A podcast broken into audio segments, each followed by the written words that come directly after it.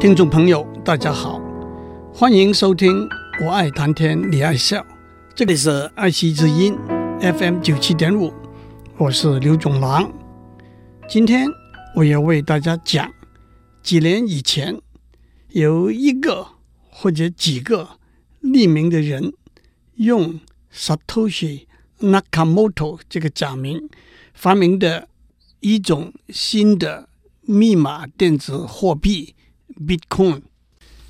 让我从头讲起。甲和乙做生意，甲要付给乙一百块美元，收到货款之后，乙就给甲一只母鸡。当然，最直截了当的做法是两个人安排见面，一手交钱，一手交货，没有反悔的余地。第二个做法是甲寄给乙一张支票，乙收到支票，去银行兑现之后，就把母鸡运送给甲。在这个过程里头，银行要验证两个事情：第一，支票上的签名的确是甲存留在银行的签名；第二，甲在银行的账户里头有一百块或者更多的美元。但是，经由邮局寄支票，不但耽误时间，而且还有遗失的可能。因此，第三个做法是甲发一个电子邮件给乙，说凭这个电子邮件，请银行从甲的钱包转一百美元入乙的钱包。因此，这个电子邮件也可以叫做电子支票。这样做，银行要验证两件事：第一，这张电子支票的确是甲发出的，在观念上和使用实体支票一样，这张电子支票必须附有甲的签名。换句话说，甲的验证资料。第二，和使用实体支票一样，甲的钱包里头必须有一百块或者更多的美元。但是还有第三，实体的支票每张有一个不同的序号，因此每一张甲发出的电子支票必须也有一个不同的序号。否则，如果甲寄出两张内容一样的电子支票，那到底是同一张，或者是不同的两张，就很混乱了。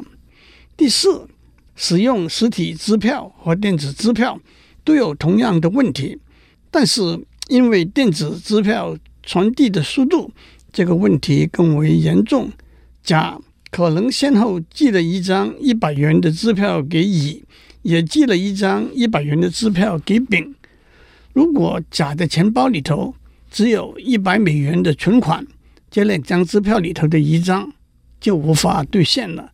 那么这两张支票哪一张在先，哪一张在后，是一个必须确定的问题。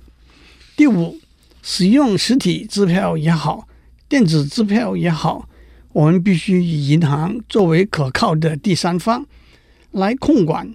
怎样把款项从甲的钱包转到乙的钱包去？银行不但知道每个账户的个人资料，也知道谁把钱转给谁。从保护个人隐私的观点来看，甲和乙都希望能够消除交易过程里头第三方的参与。在这个背景之下，让我们看看 Bitcoin。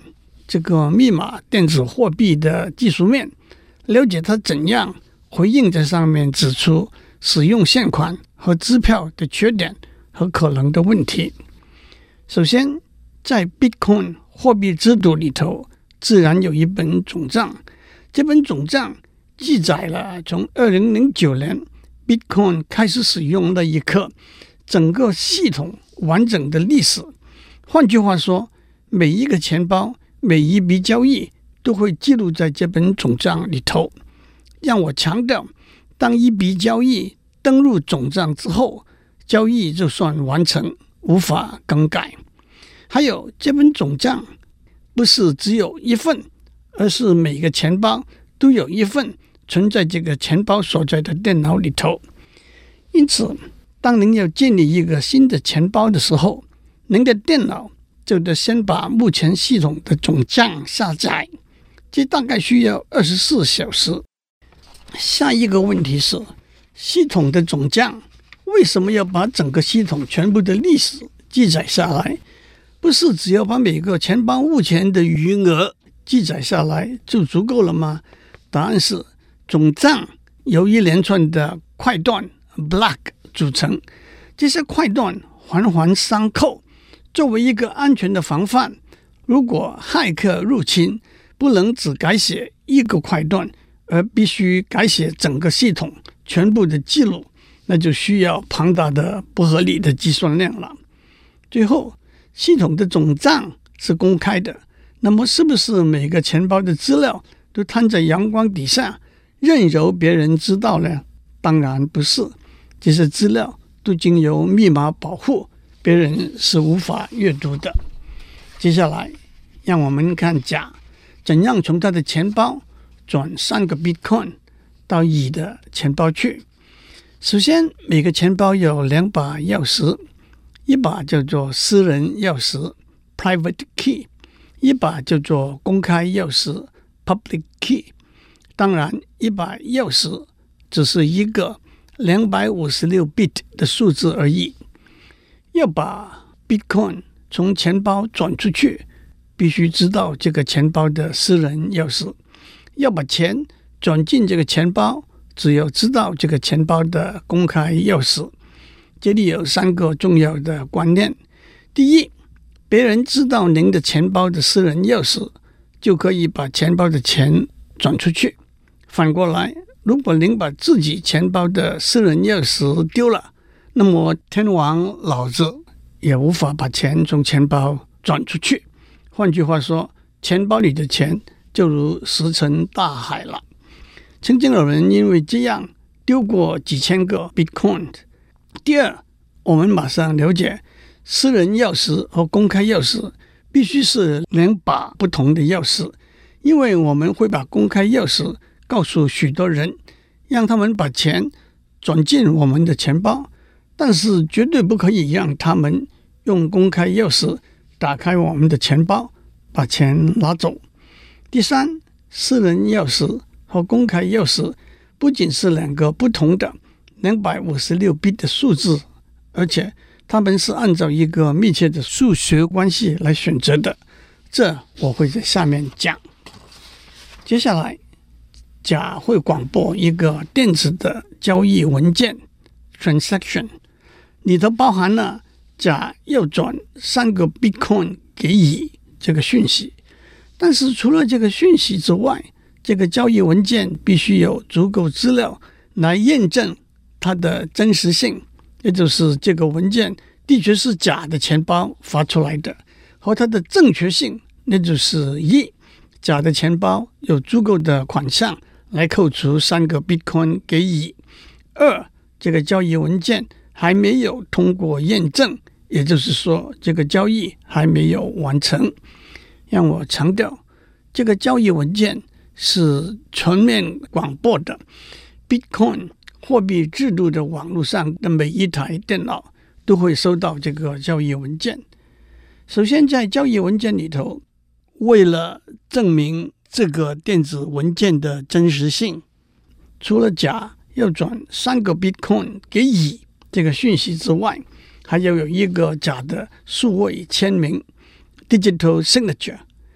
数位签名不过是一连串的零和一而已。不过，假如我们能够证明这一连串的零和一是假，也只有假才能制造出来的话，那么这个交易文件。是假送出来的，这毫无疑义了。这个听起来有点悬，其实诸位都有过下面的经验：当您在申请信用卡的时候，您会在申请表上填上些不为人知的秘密资料，例如您母亲的出生年月日、您家小狗的名字等等。如果您把信用卡丢掉了，要求重发一张的时候，电脑系统会问。您母亲的出生年月日是什么？您家小狗的名字是什么？能够答得出来的，那就肯定是您本人了。同样，数位签名是按照只有甲才知道的秘密产生出来的一连串的零和一，就会马上想到，那就按照钱包的私人钥匙来产生这一连串的零和一好了。但是验证的人怎么证实这一连串的零和一的确是按照钱包的私人钥匙产生出来的呢？这背后就是源自一九七零年代几位编码专家提出的。公开钥匙编码法 （Public Key Encryption） 的理论基础。原来，钱包的私人钥匙和公开钥匙之间有一个密切的数学关系。如果按照私人钥匙产生了一连串的零和一，验证的人可以使用公开钥匙来证实这的确是如此。这个理论基础美妙的地方是，验证的人。只知道公开钥匙，而且无法从公开钥匙找出来私人钥匙是什么，因此也无法用公开钥匙来产生代表甲这个钱包的数位签名。但是他却可以决定这个数位签名是不是源自这个钱包的私人钥匙。还有，这里头可以再加上一个巧妙的小动作：数位签名可以同时按照私人钥匙。和交易文件里头的讯息产生，因此不同的交易文件因为有不同的讯息，因此也有不同的连串的零和一作为数位签名。换句话说，每一份交易文件的数位签名不能抄过来作为另一份交易文件的数位签名，但是却都可以经由公开钥匙来验证。其他的细节我就不多讲了。我们在上面讲过，当甲要转三个 Bitcoin 给乙的时候，甲会送出一个电子的交易文件，里头除了甲要转三个 Bitcoin 给乙的讯息之外，还附上其他的资料，足以验证这份交易文件的真实性和正确性。我们上面已经讲过，通过数位签名，我们可以确定。这份文件的真实性，那么正确性呢？正确性就是甲的钱包里头的确有足够的 Bitcoin 来转三个给乙。正确性的验证有两件事情。第一件事情是，请记得 Bitcoin 货币系统的总账包含整个系统中每一个钱包所有款项进出的记录，因此。我们可以根据这个记录去追溯，从而决定甲的钱包目前现款的总数。至于这个追溯的计算，在环环相扣的总账里头，计算量是在合理可行的范围之内的。第二件事情是，虽然甲的钱包里头有三个 Bitcoin，如果他在送出一个交易文件，要转给乙三个 Bitcoin 之后，马上再送出一个交易文件，要转给丙三个 Bitcoin，或者更狡猾的，送一个交易文件要转给自己三个 Bitcoin，那么乙能不能真的收到三个 Bitcoin 就有问题了。问题出在什么地方呢？问题出在这些交易文件被处理的先后顺序。如果甲要转钱给乙的交易文件先被处理了，那么甲要转钱给丙的交易文件就没有正确性，因为甲的钱包里头已经转了三个 Bitcoin 给乙，但是甲要转钱给乙和要转钱给丙的交易文件都是经由网络传到网络上所有的电脑的，如果甲要转钱给丙的交易文件先被处理，那么甲要转钱给乙的交易文件就没有正确性了。让我首先指出，要求甲在交易文件上盖上一个送出这份文件的时间戳印是行不通的。既然甲要作弊，他大可以在送出的文件的时间戳印上面作弊。在这里，我们得说清楚。交易文件是由谁处理的？答案是由网络上所有的电脑共同处理，您马上说人多口杂，哪里可能会找出一个大家都同意的处理的结果呢？首先，在总账里头记载的是所有已经完成的交易，它们之间都有一个时间上的先后次序。在技术上，总账分成块段 （block），块段之间有时间先后次序，每个块段里头的交易也有时间先后次序。因此，当新的交易文件在网络上广播出来的时候，网络上每一个电脑会收集到一组还没有被处理的交易文件。请注意，不同的电脑收集到的交易文件。可能是不完全相同的，而且它们的先后次序也可能是不同的。但是每个电脑就可以一一验证他收集到的哪一组交易文件。等到他把组里头的文件的真实性和正确性验证之后，他就想要把这一组文件放入总账里头，作为总账最新的一个块段。但是，等一下，不同的电脑各自处理手上的一组交易文件，到底哪一个电脑验证的结果会被接受放入总账里头呢？让我先用一个比喻来解释怎么办。当一台电脑把他手上的一组交易文件验证好之后，他还要拿着验证好的结果从台北跑到台南，因此。不同的电脑会先后把手上那一组交易文件验证好了之后往台南跑。第一个到达台南的电脑，他手上那一组交易文件就被接受为总账里头最新的一个块段，也就是被列入为已经完成的交易了。这个时候，系统就会把新的总账广播出来，网上所有的电脑。就会重新开始处理还没有完成的交易文件了。您说这个先到先得的想法是明确的，但是您怎样安排这些电脑去跑马拉松呢？当然，电脑们不是去跑马拉松，而是去解一道数学题目。我不必告诉您这道题目是什么。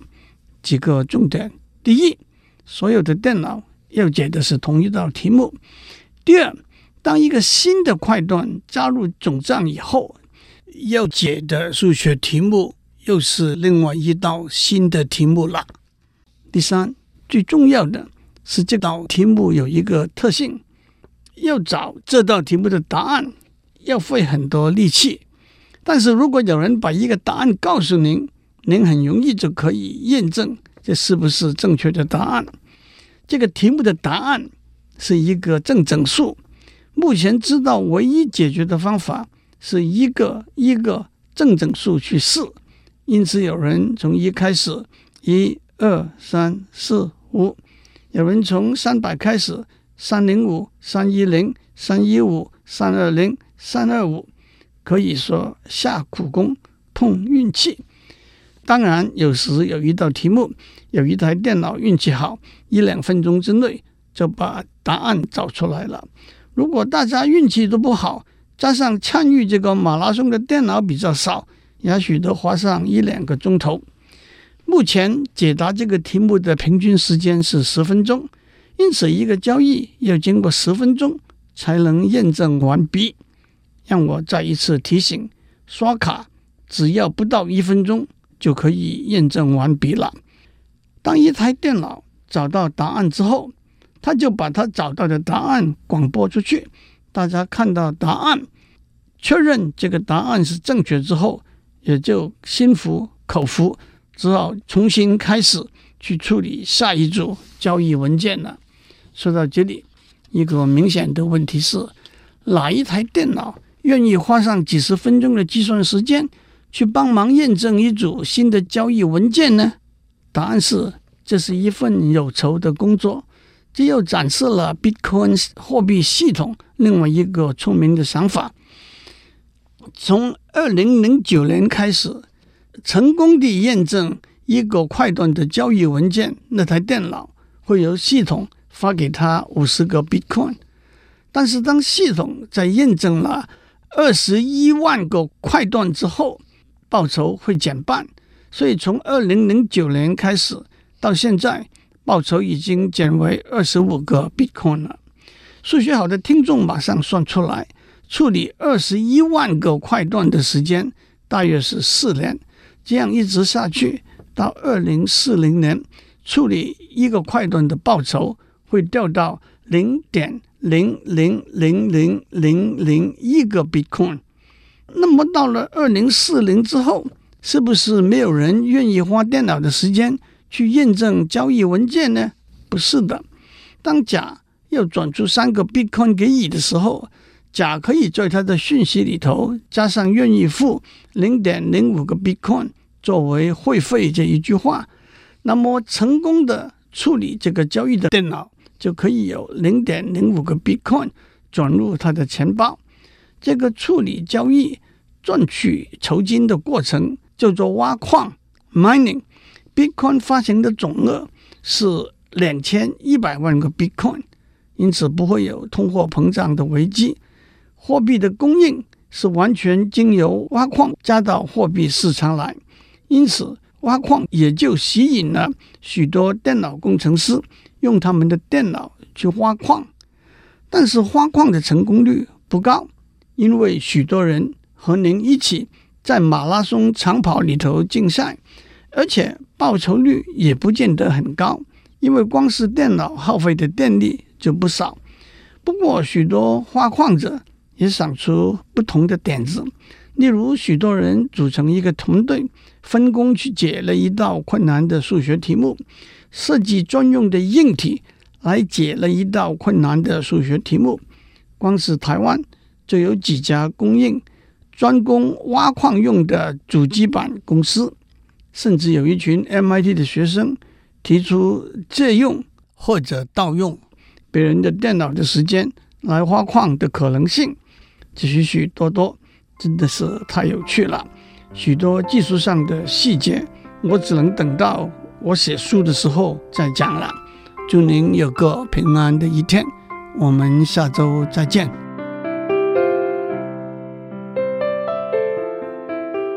以上内容由台达电子文教基金会赞助播出。